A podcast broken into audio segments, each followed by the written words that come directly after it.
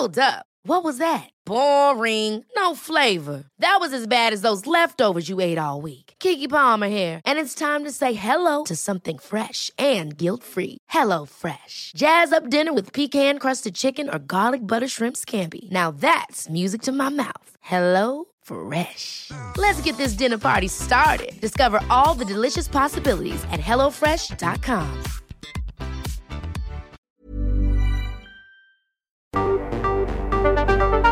El Heraldo Radio presenta Cámara de Origen, un nuevo espacio para enterarnos del trabajo de las legisladoras y legisladores en los Congresos de México. En Cámara de Origen tiene la palabra Carlos Zúñiga Pérez.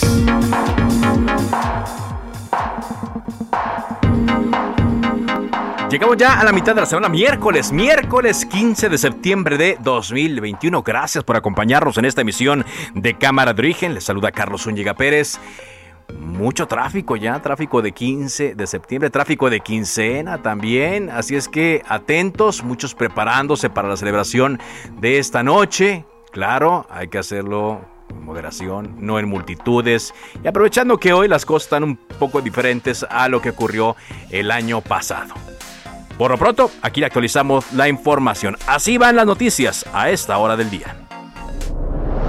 Federico Garza Herrera, fiscal general de San Luis Potosí. Y logramos en una comunidad que se llama Cerrito Blanco encontrar a 23 personas, 5 mujeres, 15 hombres, 3 menores. De las mujeres tenemos 3 de nacionalidad cubana, una de nacionalidad haitiana, una de nacionalidad venezolana, que es eh, una persona que está embarazada, tiene 8 meses de embarazo. Laida Sansores, gobernadora de Campeche. A todos, todos juntos, que vayamos a hacer este cambio a Shimbalti y la cuarta transformación.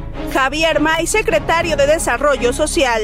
Eh, el tema de la pobreza, nosotros tenemos otros datos, eh, senador Álvarez y Casa. Miriam Ursúa, secretaria de Gestión Integral de Riesgos y Protección Civil de la Ciudad de México. Estamos aquí para dar los antecedentes y la información sobre el segundo simulacro nacional que se va a llevar a cabo el día domingo 19 de septiembre a las 11.30 de la mañana. La Sedena invita a seguir el desfile por el aniversario de la independencia. Lamentablemente por cuestiones de la contingencia, como ya sabemos, no va a haber acceso para espectadores de manera presencial, pero justo para eso es este video. Así que queremos invitarlos a que vean la transmisión completamente en vivo desde la comunidad de sus casas, en televisión abierta y redes sociales oficiales de la Secretaría de la Defensa Nacional. Sorteo del 15 de septiembre. Hay que recordar que este gran sorteo de este 15 de septiembre está dedicado al pueblo de México y también nos recuerda lo emblemático que es Lotería Nacional.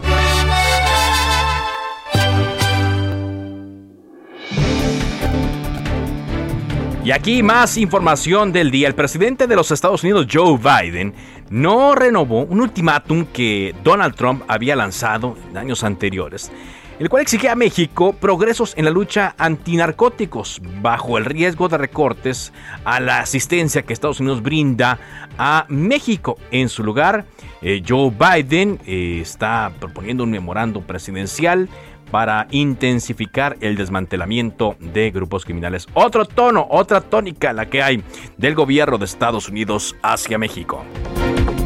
Por cierto, el embajador nuevo embajador de los Estados Unidos en México, Ken Salazar, aseguró que el gobierno de Joe Biden quiere un trato de iguales entre México y Estados Unidos en la relación bilateral. Ya presentó sus cartas credenciales ante el gobierno del presidente López Obrador. Aquí en la Ciudad de México, el Comité de Monumentos y Obras Artísticas en Espacios Públicos aprobó por unanimidad reubicar la estatua de Cristóbal Colón de Paseo de la Reforma al Parque América, ubicado en la Avenida Horacio, en la colonia Polanco. Falta ver qué estatua, qué imagen queda en, qué escultura queda más bien en donde estaba Colón, porque Lali puede ser una de ellas, pero un comité va a seleccionar la obra que ellos consideren más adecuada. Ya dentro de unos segundos comenzará el sorteo especial de la Lotería Nacional con motivo del bicentenario de la independencia de México. Se van a repartir 250 millones de pesos en premios en especie y en efectivo. El premio principal que más estuvieron publicitando fue el de el palco en el Estadio Azteca, pero también hay residencias que fueron confiscadas al narcotráfico y ya, ya comenzó. Me indica ya está en los gritones acomodando eh, todo para poder eh, dar eh, los premios. En un momento le vamos a dar aquí en Cámara de Origen toda toda la información. Hay mucha gente, por cierto, afuera de las instalaciones de la Lotería Nacional, ubicada sobre Paseo de la Reforma, casi llegando a la Avenida eh, Juárez. Bueno, es poquita la que corrijo. Son eh, poquitas personas y hubo poco morbo, dicen, en comparación a lo que hubo el año pasado que sí hubo personas allí afuera cuando la expectativa era ganar el avión presidencial. Bueno, el valor igual al de el avión presidencial. En el momento le vamos a dar toda, toda la información. Se realizó ya el funeral de la pequeña Mía de tres años, víctima del derrumbe en el Cerro del Chiquihuite y cuyo cuerpo fue encontrado ayer, en la tarde, noche, bajo toneladas de roca y tierra que eh, cayeron sobre su casa. Eh, en un principio hubo una eh, confusión porque únicamente se hablaba de, la, de un niño que había sido encontrado, se pensaba que era el menor Dylan y pues hay toda una un ambiente de mucha tristeza alrededor de la familia. Jorge, el padre de Mía y de Dylan, esposo, de Paola Daniela pide que salgan para despedirlos como se merece, es decir, que se rescate el cuerpo tanto de Paola Daniela como de Dylan para despedirlos como se merece. Dice que es algo terrible, algo que nunca había sentido, pero tengo que ser fuerte porque me faltan otros dos, declaró este joven que apenas tiene 24 años de edad y ya enfrenta esta terrible tragedia panistas Adriana Dávila y Gerardo Priego declinaron inscribirse como candidatos a la presidencia nacional del PAN, con lo cual ya dejan el paso libre a Marco Cortés para que sea reelecto en este cargo. Marco Cortés ya va en camino, va de lleno a la dirigencia nacional del PAN, a su reelección.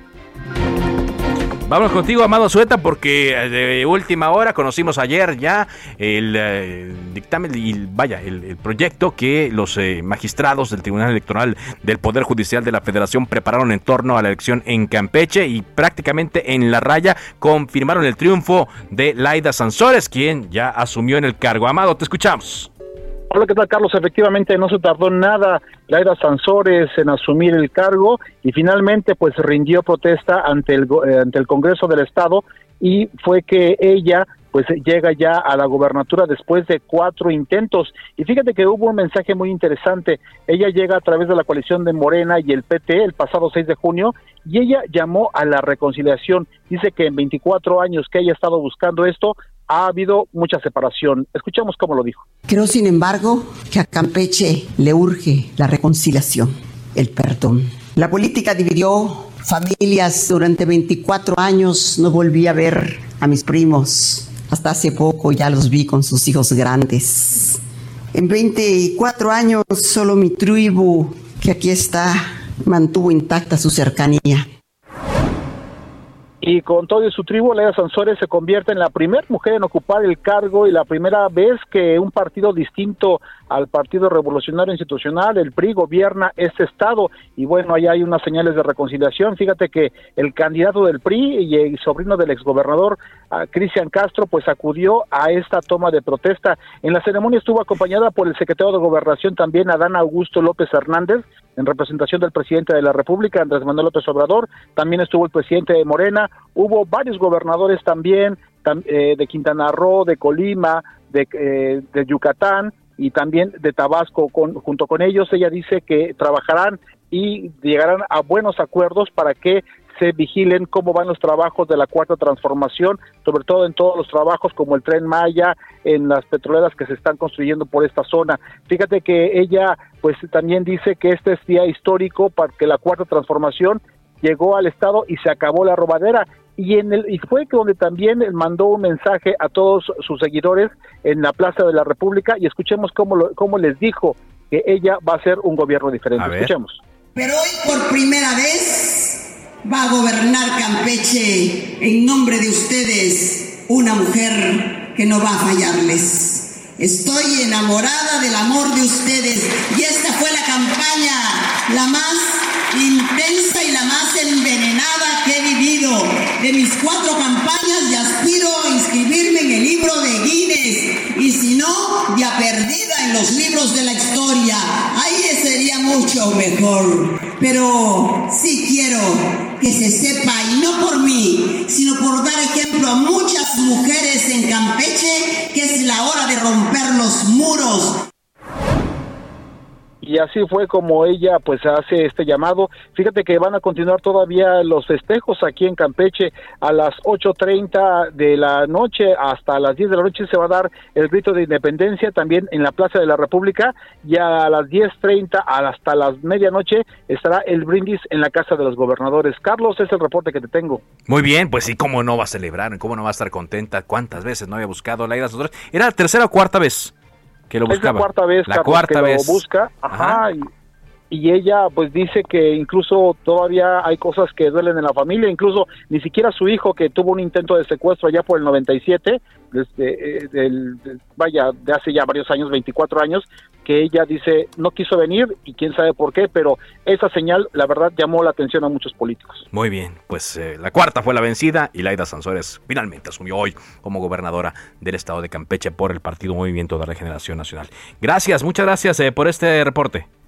Buenas tardes. Amado Azueta desde el estado de Campeche. Bueno, le decíamos ya está la transmisión del sorteo especial del 15 de septiembre. A ver, escuchemos un poco a los niños gritones que andan muy, muy activos. Número uno.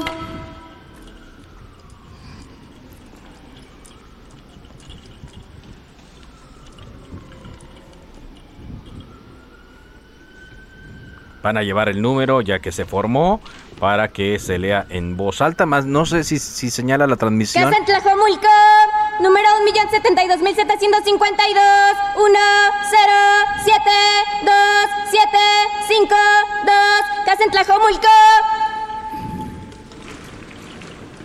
Pues no, revise su número, eh, usted que está escuchando esta transmisión a través del Aldo Radio y las plataformas digitales del Aldo Media Group, a ver si sale como ganador. Oiga, le recuerdo por cierto que eh, había eh, una... Eh, eh, pues un permiso especial de gobernación porque si los premios caen en, en, un boleto que no se vendió, lo van a resortear, según se informó. Oiga, está con nosotros a propósito de una reforma que se hizo eh, en la ley federal de, de juegos y sorteos. Eh, se avaló que el gobierno federal haga uso de rifas y sorteos como método para la enajenación de bienes incautados a delincuentes, como está ocurriendo en esta ocasión. Está con nosotros Israel Zamora, senador del Partido Verde. ¿Cómo está, senador? Senador, buenas tardes. Bien. ¿Qué tal, mi querido Carlos? Muchísimas gracias por la invitación. Es un honor poder platicar contigo y con todos los amigos de Heraldo Radio. No, al contrario. A ver, platíquenos, eh, senador. Entendemos que ya eh, se está dando esta modalidad justo en el sorteo que escuchábamos, pero ¿cuál es eh, la idea para, de esta reforma que se hace a la ley? Mira, la idea es que el gobierno tenga de mecanismos que sean transparentes, que sean mucho más baratos y que sean más eficientes para disponer de bienes que son ociosos para el gobierno, que el gobierno no puede utilizar pues para brindar un servicio público y que normalmente le generan un gasto muy fuerte al erario porque eh, su administración, su resguardo evidentemente genera un costo y lo que se pretende es que a través de la posibilidad de que los bienes se disponga de ellos a través del sorteo, pueda incluso el gobierno obtener un ingreso que sirva para brindar un servicio público, para brindar servicios médicos, etcétera, ¿no? Entonces, en eso se resume, se modificaron dos artículos de uno de la Ley General de Bienes Nacionales, el otro de la Ley Federal para la Administración y Enajenación de Bienes del Sector Público, y lo que se agregó fue únicamente las palabras sorteo para que el gobierno pueda utilizar este mecanismo, como te decía, para vender bienes que no le sirven al gobierno, Ajá. pero que sí pueden llegar a la ciudadanía, ¿no? Que no le sirven al gobierno. Usted aquí en, en, la discusión explicaba que, bueno, estos son productos, bienes productos de ilícitos. ¿Qué pasaba antes, eh, senador, antes de que se tomara esta decisión? ¿Qué ocurría con lo que se incautaba a la delincuencia organizada? Mira, normalmente se cometió un delito, por ejemplo, pongamos a alguien del crimen organizado, llegaban a sus casas y en sus casas las casas eran aseguradas, pero también todo el menaje, todo lo que había dentro, joyas, ropa, vehículos, y en el caso de los vehículos, por ejemplo, pues eran vehículos de lujo que tenían que llevarse a un almacén. Aquí en la Ciudad de México está el de ingenieros militares y todos esos vehículos actualmente ahí estaban resguardados, pero como era muy tardado los juicios, el problema es que se echaban a perder los motores se pegaban, etcétera, quedaban inservibles esos vehículos de lujo Ah, y cuando el gobierno trataba de venderlos solo lo podía hacer a través de, de una eh, licitación en donde nadie quería participar porque era lo veían como basura eso o lo veían muy caro por las condiciones en las que se encontraban. Y luego la ley decía, ok, si no lo puedes vender por licitación, entonces haz una subasta con dos terceras partes de, o dos terceras partes del costo, del precio que tiene el bien. Pero ni así lo compraba la gente. O sea, por Luego todos lados salía perdiendo el gobierno. Sí, porque el gobierno, imagínate, toda la nómina, toda la nómina que destinaba para resguardar esos bienes o algunas veces para resguardar joyas, tenía que contratar empresas. Entonces, a pesar de que la ciudadanía había sufrido ya un robo en su patrimonio, porque esos eran bienes objeto, producto, motivo o fin de delitos, a- además de eso, parte del erario de nuestros impuestos se iba en administrar, en resguardar esos bienes que eran eh, inservibles para el gobierno, ¿no? Para brindar un servicio público. Entonces, era una perdedera porque nos habían robado y aparte pagábamos para que se mantuvieran y muchas veces quedaban en mal estado e inservibles, ¿no? Entonces, ahorita con este sorteo, como tú lo mencionaste, lo que se está haciendo justo en este momento, que además eh, algunos de mis compañeros senadores se opusieron porque decían que no era transparente, pues yo no comparto esa visión Ah, de- porque sí. Déjame preguntarle eso, porque decían ellos, decían senadores de oposición en la discusión, que con esta minuta aprobada habría discrecionalidad y desorden, fue lo que ellos argumentaron.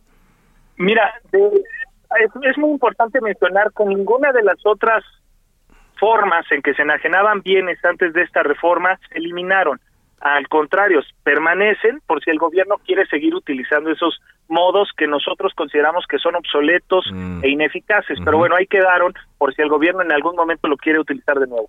Solo se agregó la palabra sorteo, sorteo, perdón, pero como en el caso de hoy que tú mencionabas hace un momento, salió desde el día 7 de junio del 2021, publicado en el Diario Oficial de la Federación, Sí. el reglamento del sorteo que hoy se está llevando a cabo. Imagínate con cuántos meses de anticipación se establecieron las reglas del sorteo Sí. a, a través del Diario Oficial de la Federación para que cualquiera pueda conocer la forma en que se va a realizar, cuánto van a costar los boletos, cuánto va a ser el tiraje de los boletos, qué día va a ser el sorteo, a qué hora va a ser el sorteo. Entonces, es muy transparente el procedimiento que se ha utilizado a través del instituto que precisamente devuelve al pueblo lo robado.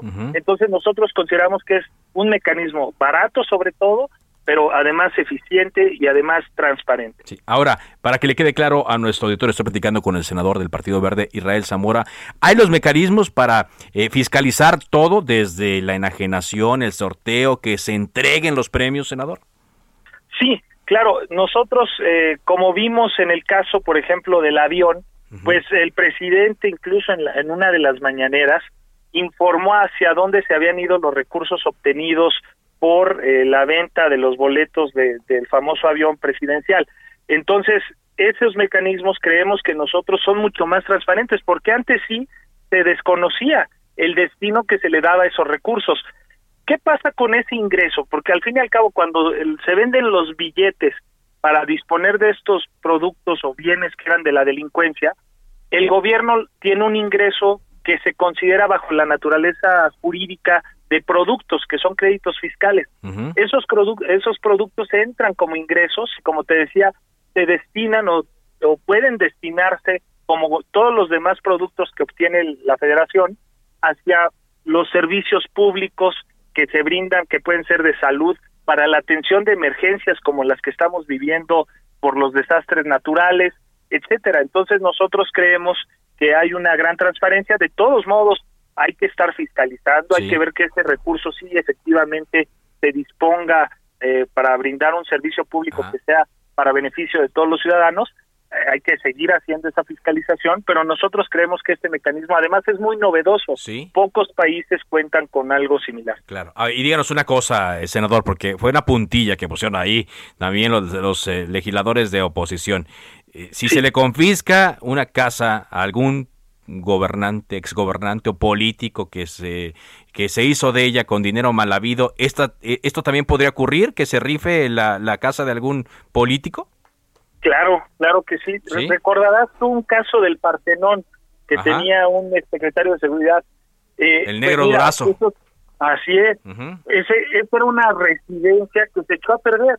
Porque tan solo el mantenimiento era carísimo y entonces ahora es una es un inmueble que ya lo único que vale es el terreno. Entonces, imagínate ahora que una persona pagando en el sorteo de hoy costó el boleto 250 pesos. Sí una persona pagando 250 pesos hubiera podido obtener ese inmueble de una persona que se hizo de él de manera ilegal. Entonces, creemos nosotros que es un gran beneficio, tiene un gran significado para recordarle a los políticos corruptos que el dinero eh, con el que compran sus bienes, pues es del pueblo y por eso hay que devolvérselo al pueblo, ¿no? Entonces, creemos que es además algo muy significativo es mandar un mensaje muy fuerte a la sociedad de que el poder está en los ciudadanos y no en los políticos.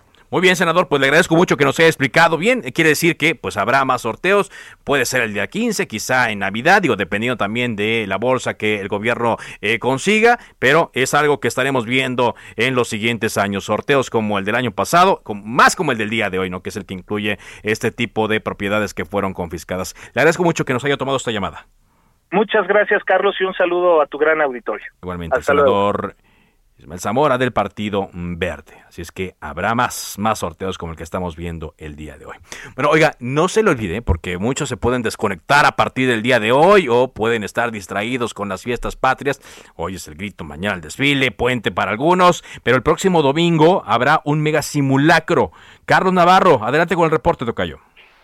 Buenas tardes, Carlos. Te saludo con gusto a ti, el auditorio, y comentarte que la Ciudad de México el próximo domingo 19 de septiembre de 2021 a las 11.30 horas se va a llevar a cabo un simulacro con una hipótesis de sismo de 7.1 grados con epicentro a 35 kilómetros de Acatlán de Osorio, Puebla y a una profundidad de 55 kilómetros. Así lo informó la titular de la Secretaría de Gestión Integral de Riesgos y Protección Civil, Miriam Ursúa, quien explicó que, se, ojo, se escuchará la alerta sísmica en los más de 12.000 altavoces de la capital del país. Escuchemos. A las 11.30 en punto se activará el sonido habitual de la alerta sísmica en los altavoces con, con, los que cuenta la ciudad y que opera, por supuesto, el Centro de Comando, de Control, Cómputo, Comunicaciones y Contacto Ciudadano C5.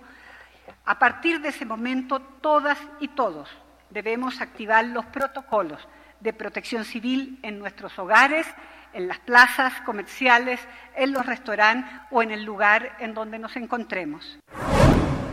Será a las 11.30 que se active la alerta sísmica y también los protocolos internos de protección civil y así una serie de actividades de parte de las autoridades. Estas concluirán a las 12.30 del día con un, concluye el simulacro e inicia una conferencia de prensa para dar los detalles de los resultados de este simulacro. Mira, Mursúa resaltó y hizo un llamado a la población de que a pesar de que se lleva un simulacro, seguimos en la emergencia sanitaria y es por ello que tenían que mantener las medidas sanitarias. Escuchemos.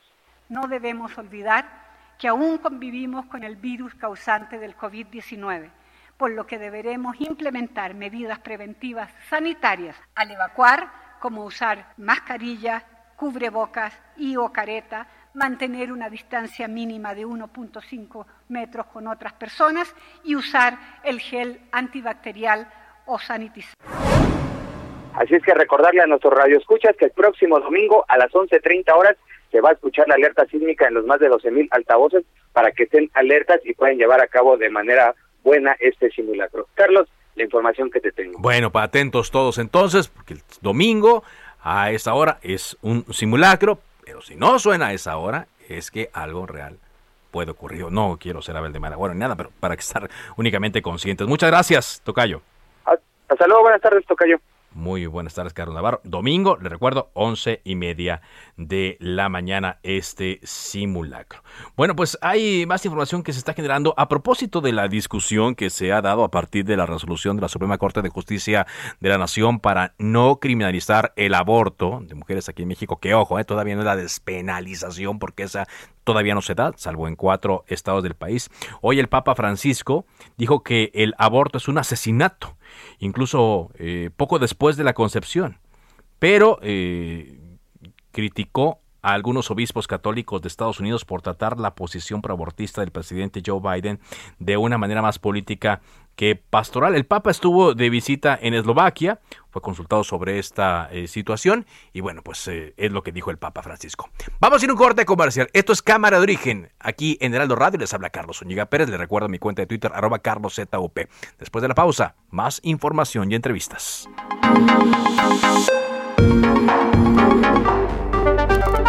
Se decreta un receso. Vamos a un corte, pero volvemos a Cámara de Origen con Carlos Zúñiga Pérez.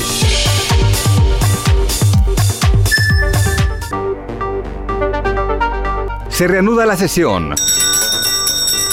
Volvemos a Cámara de Origen con Carlos Zúñiga Pérez.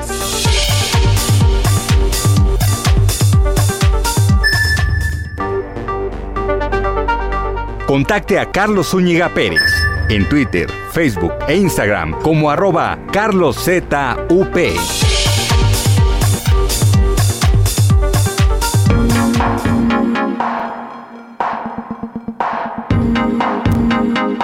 Gracias, gracias por continuar con nosotros en Cámara de Origen. Son las 4.30, tiempo del centro de México. Y a ver, ya está saliendo números ganadores. ¿Compró usted boletos? ¿Compró usted cachito del sorteo de la Lotería Nacional para este sorteo especial del 15 de septiembre? A ver, ahí le va. Si usted compró el boleto número 832.442, ya tiene un palco en el Estadio Azteca.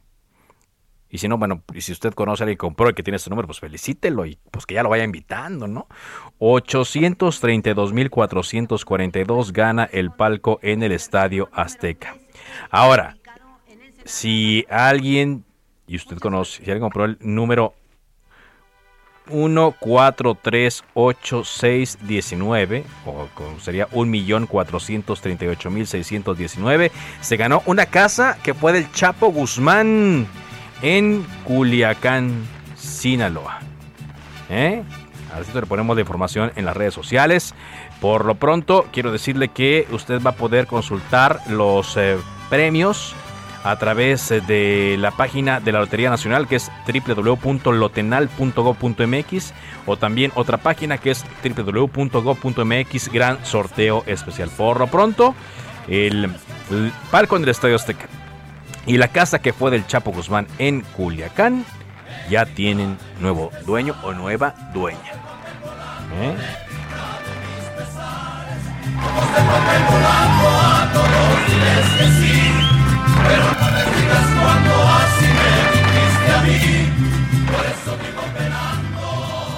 Bueno, cambiamos de tema. Dejamos eh, por lo pronto este lado festivo porque hoy viernes se llevó a cabo ya el funeral de la pequeña Mía que ayer fue rescatada de este terrible derrumbe. Corrijo, hoy jueves, corrijo, hoy miércoles, insisto. Hoy miércoles se llevó a cabo este funeral. Eh, Mía fue rescatada ayer entre las 5 y las 7 y media de este punto. Pero vamos contigo, Alan, Alan Rodríguez, que nos tiene más información. Te escuchamos. Hola, ¿qué tal Carlos? Amigos, muy buenas tardes. Yo me encuentro en estos momentos en la calle Club Ex, Ex, Excursionista Tepostli, frente al número 404, en donde desde muy temprano el día de hoy se está realizando el velorio y el funeral de la pequeña Mía Mayrín, quien fue eh, encontrada el día de ayer entre los restos de la zona del cerro de Chiquihuite que se desgajó el pasado viernes.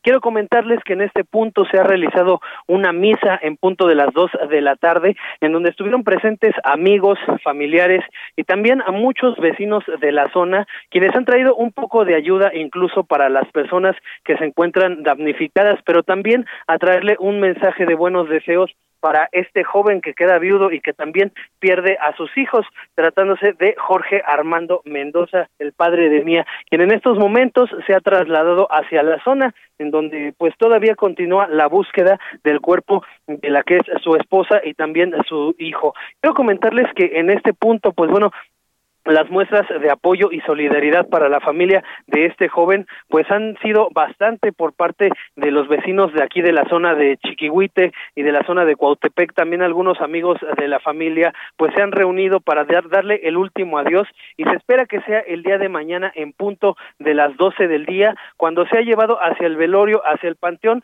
municipal de la presa pues lo único que me queda comentarte Carlos es que lamentablemente sí se vive una situación de mucho dolor por el fallecimiento de esta pequeñita y es que a un costado del féretro en donde se encuentra el pequeño cuerpecito, pues hay un pequeño detalle que simple y sencillamente pues a cualquiera le toca el corazón. Se trata de un triciclo en color rosa, el cual pues fue un regalo de su padre para la pequeñita y que pues no estaba en la ah. zona del que era su domicilio, este lo tenía su padre en un negocio que tiene muy cerca de la zona y pues bueno, este es prácticamente el único recuerdo material que le queda a esta familia pues del conocimiento de esta pequeñita Mía Mayrin de tan solo tres años.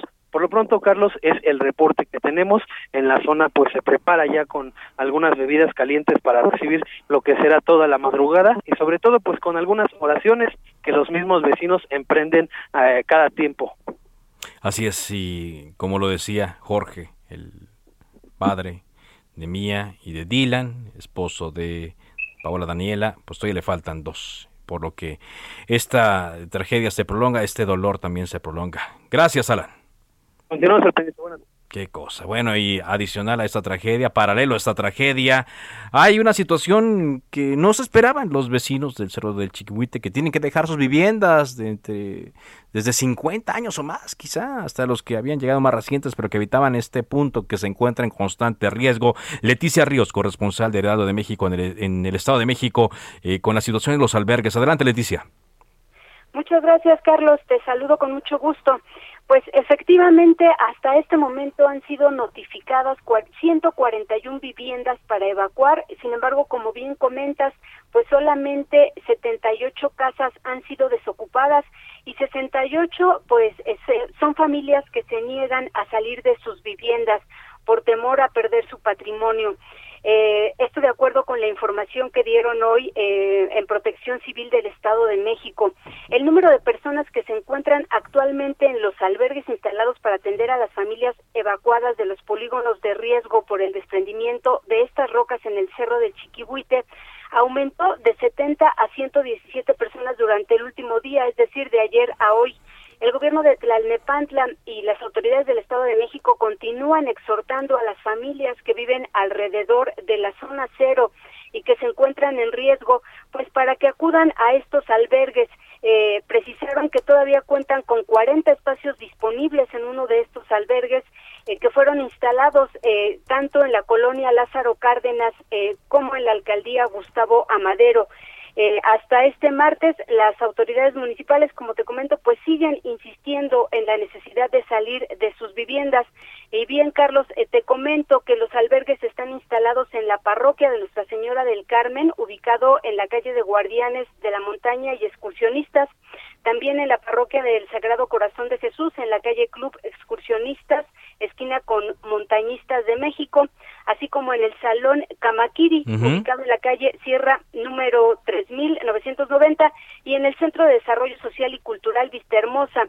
Eh, mientras que en el, en el albergue del Deportivo Caracoles, que está en la calle de Uruapan, es a donde se encuentran precisamente estos 40 espacios disponibles para seguir recibiendo a más vecinos. Hasta aquí mi reporte. Bien, pues muchas gracias porque esto, esto va para largo. Gracias, Leticia. Gracias, buenas tardes. Buenas tardes. A propósito, eh, hemos estado siendo testigos de muchas eh, desgracias y de muchas afectaciones por fenómenos naturales que ya le hemos eh, reseñado aquí. Inundaciones, el sismo deslaves, el Popocatépetl que todavía anoche estaba eh, teniendo explosiones, huracanes, entre otros. El presidente Andrés Manuel López Obrador ha defendido en reiteradas ocasiones la desaparición del Fonden, asegurando que era un barril sin fondo y diciendo que hoy se atiende mejor que nunca a los damnificados por fenómenos naturales. Pero en su ejercicio llamado la contramañanera, la senadora Kenia López Rabadán reviró al presidente y por eso la invitamos el día de hoy a Cámara de Origen. ¿Qué tal, senadora? ¿Cómo está?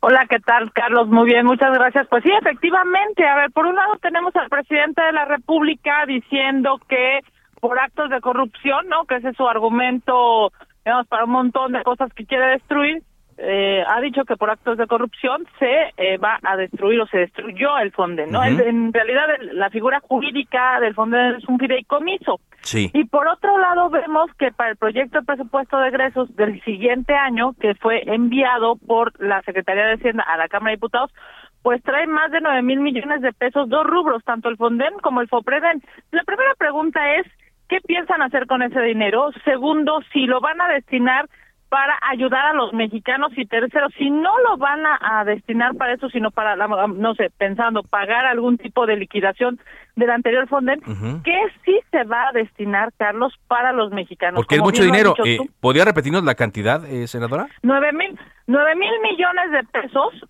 eh, juntando, digamos, el Fonden con el Fopreden son más o menos 9.400 millones de pesos, ¿te imaginas? La, ahora, es menor, mucho menor que los años anteriores. Por eso es que la exigencia ha sido muy clara desde la contramañanera de esta semana y en el Senado de la República ya en el debate es qué se va a hacer para ayudar a los mexicanos. Primero, porque esa cantidad evidentemente no sería suficiente y segundo, si dijeron que ya lo iban a, destruir, pues entonces ¿para qué le están asignando recursos? Fíjate nada más, eh, hasta el, mes pasado el diario oficial publicó un programa, ¿no? Para ayudar en casos de desastres, un programa que claramente la diferencia entre un fideicomiso y un programa es que el fideicomiso tiene reglas de operación claras, los estados sabrán y los municipios cómo se puede acceder a ese recurso y en cambio un programa pues bueno, pues totalmente al arbitrio de este gobierno. Nosotros lo hemos dicho claramente y es cómo se va a ayudar a los mexicanos. Acabas de dar cuenta tú de, de las escenas impresionantes que se están viviendo en el Popocatépetl. Este año hemos tenido sequías, lo mismo que inundaciones.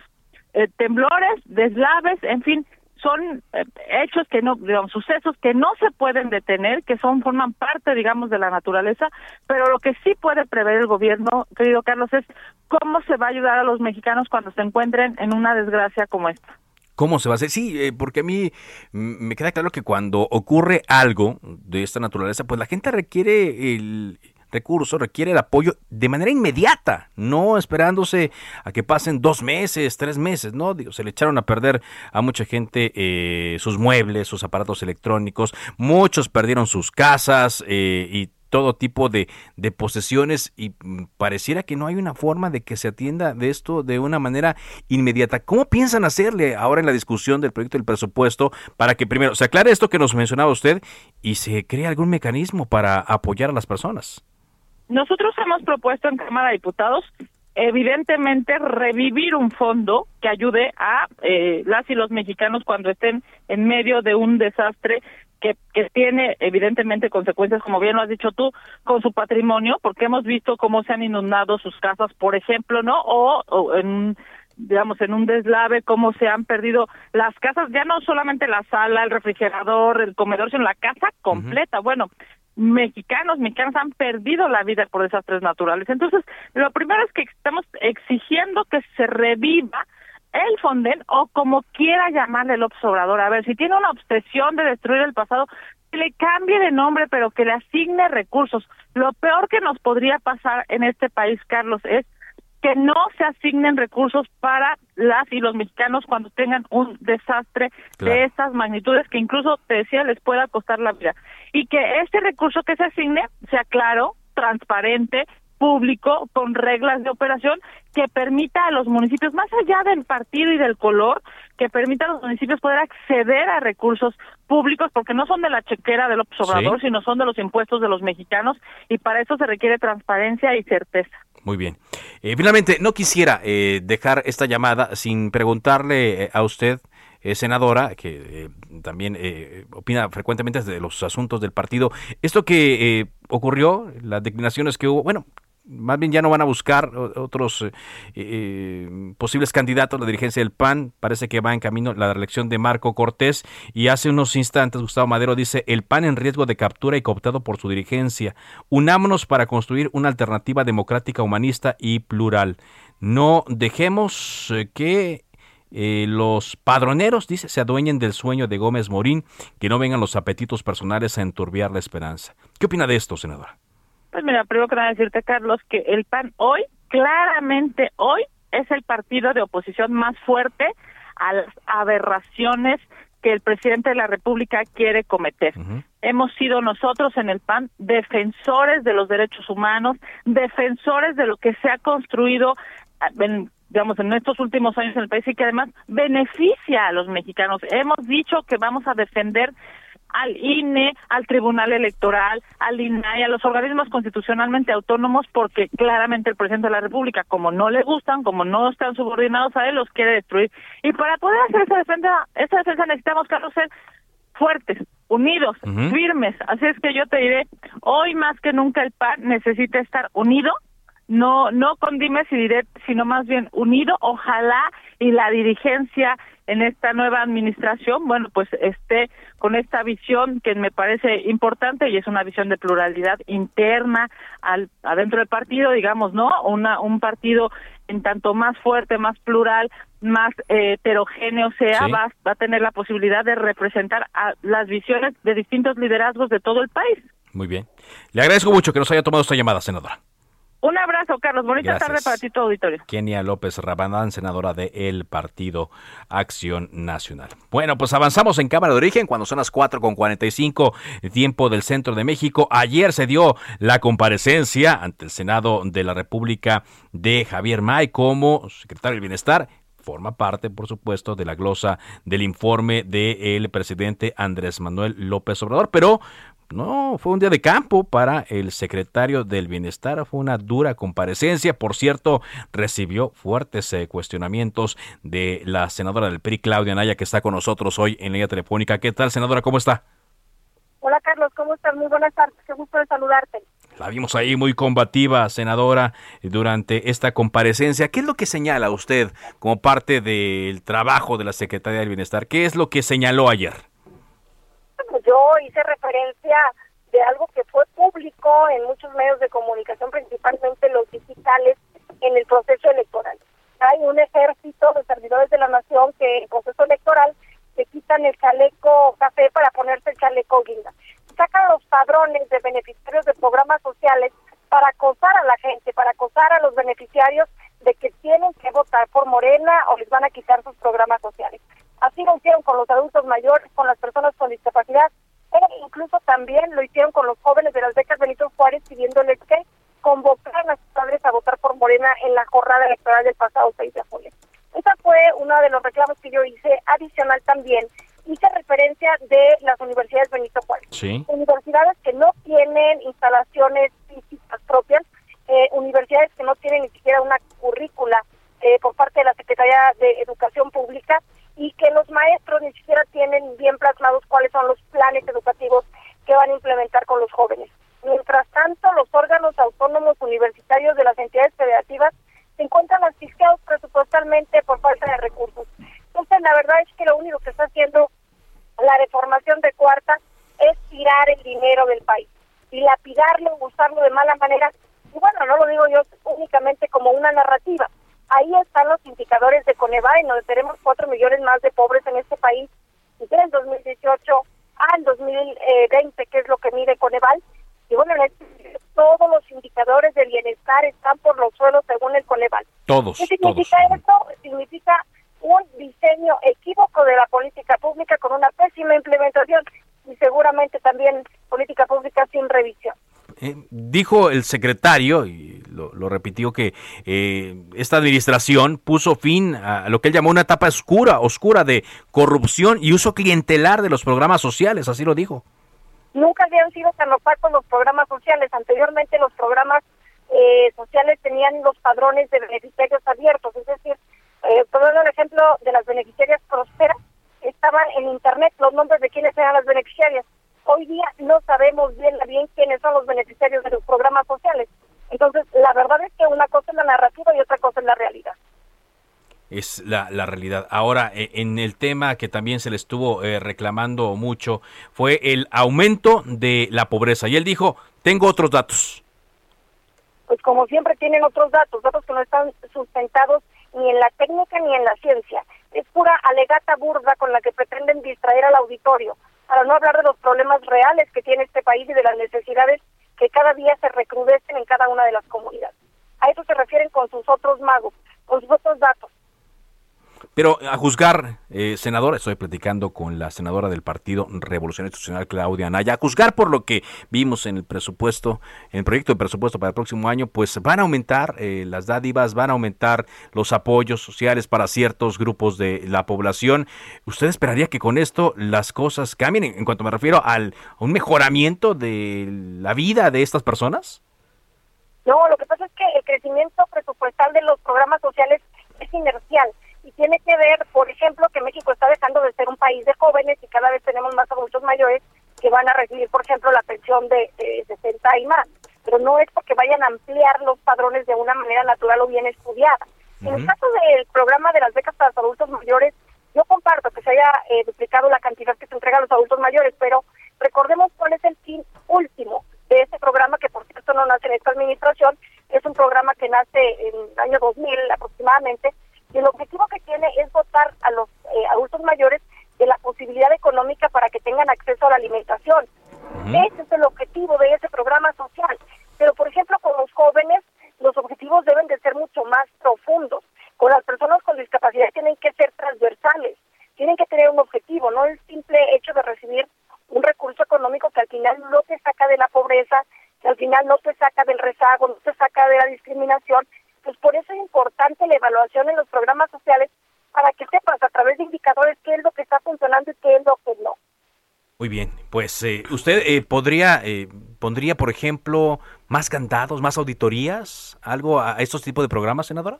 No, yo creo que lo que tienen que hacer y por eso yo estoy estudiando un doctorado en diseño de política pública y tiene que ver precisamente con la necesidad de crear los programas sociales a través de indicadores y no de ocurrencias.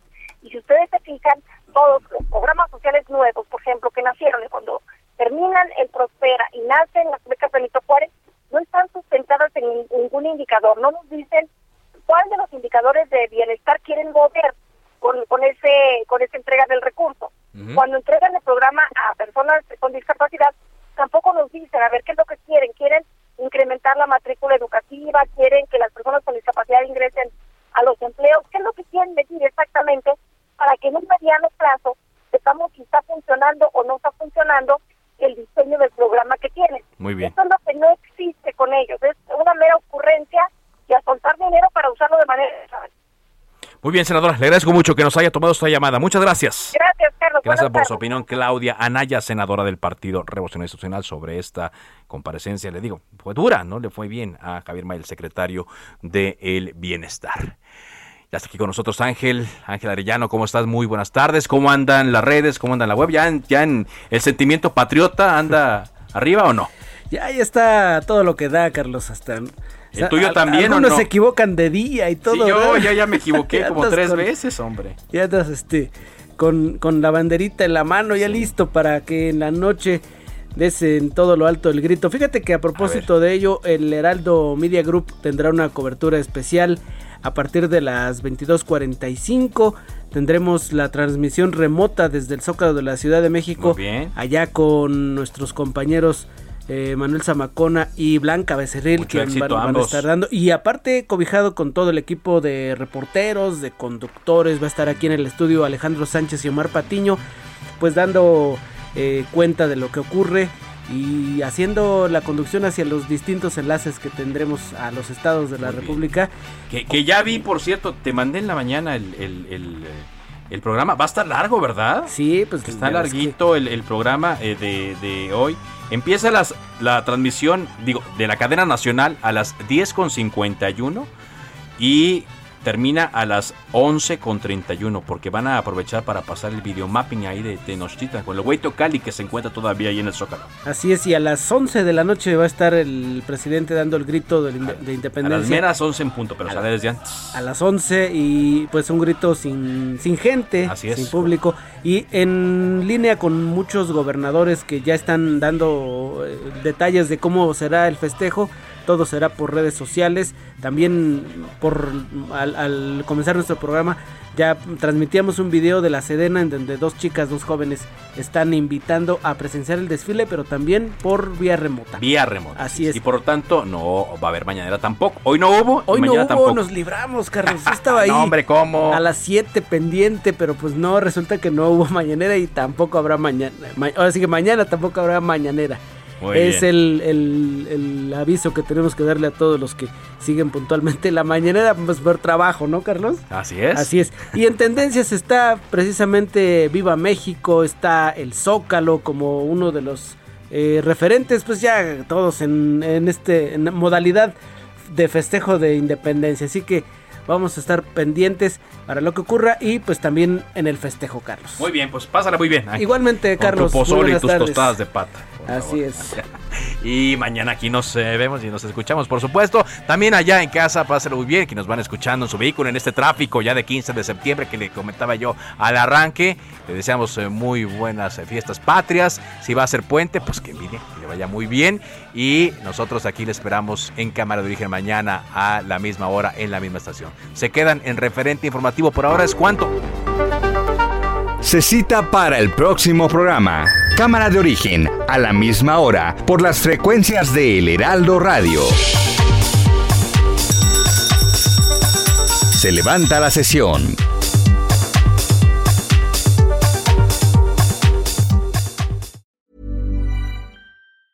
Ever catch yourself eating the same flavorless dinner three days in a row?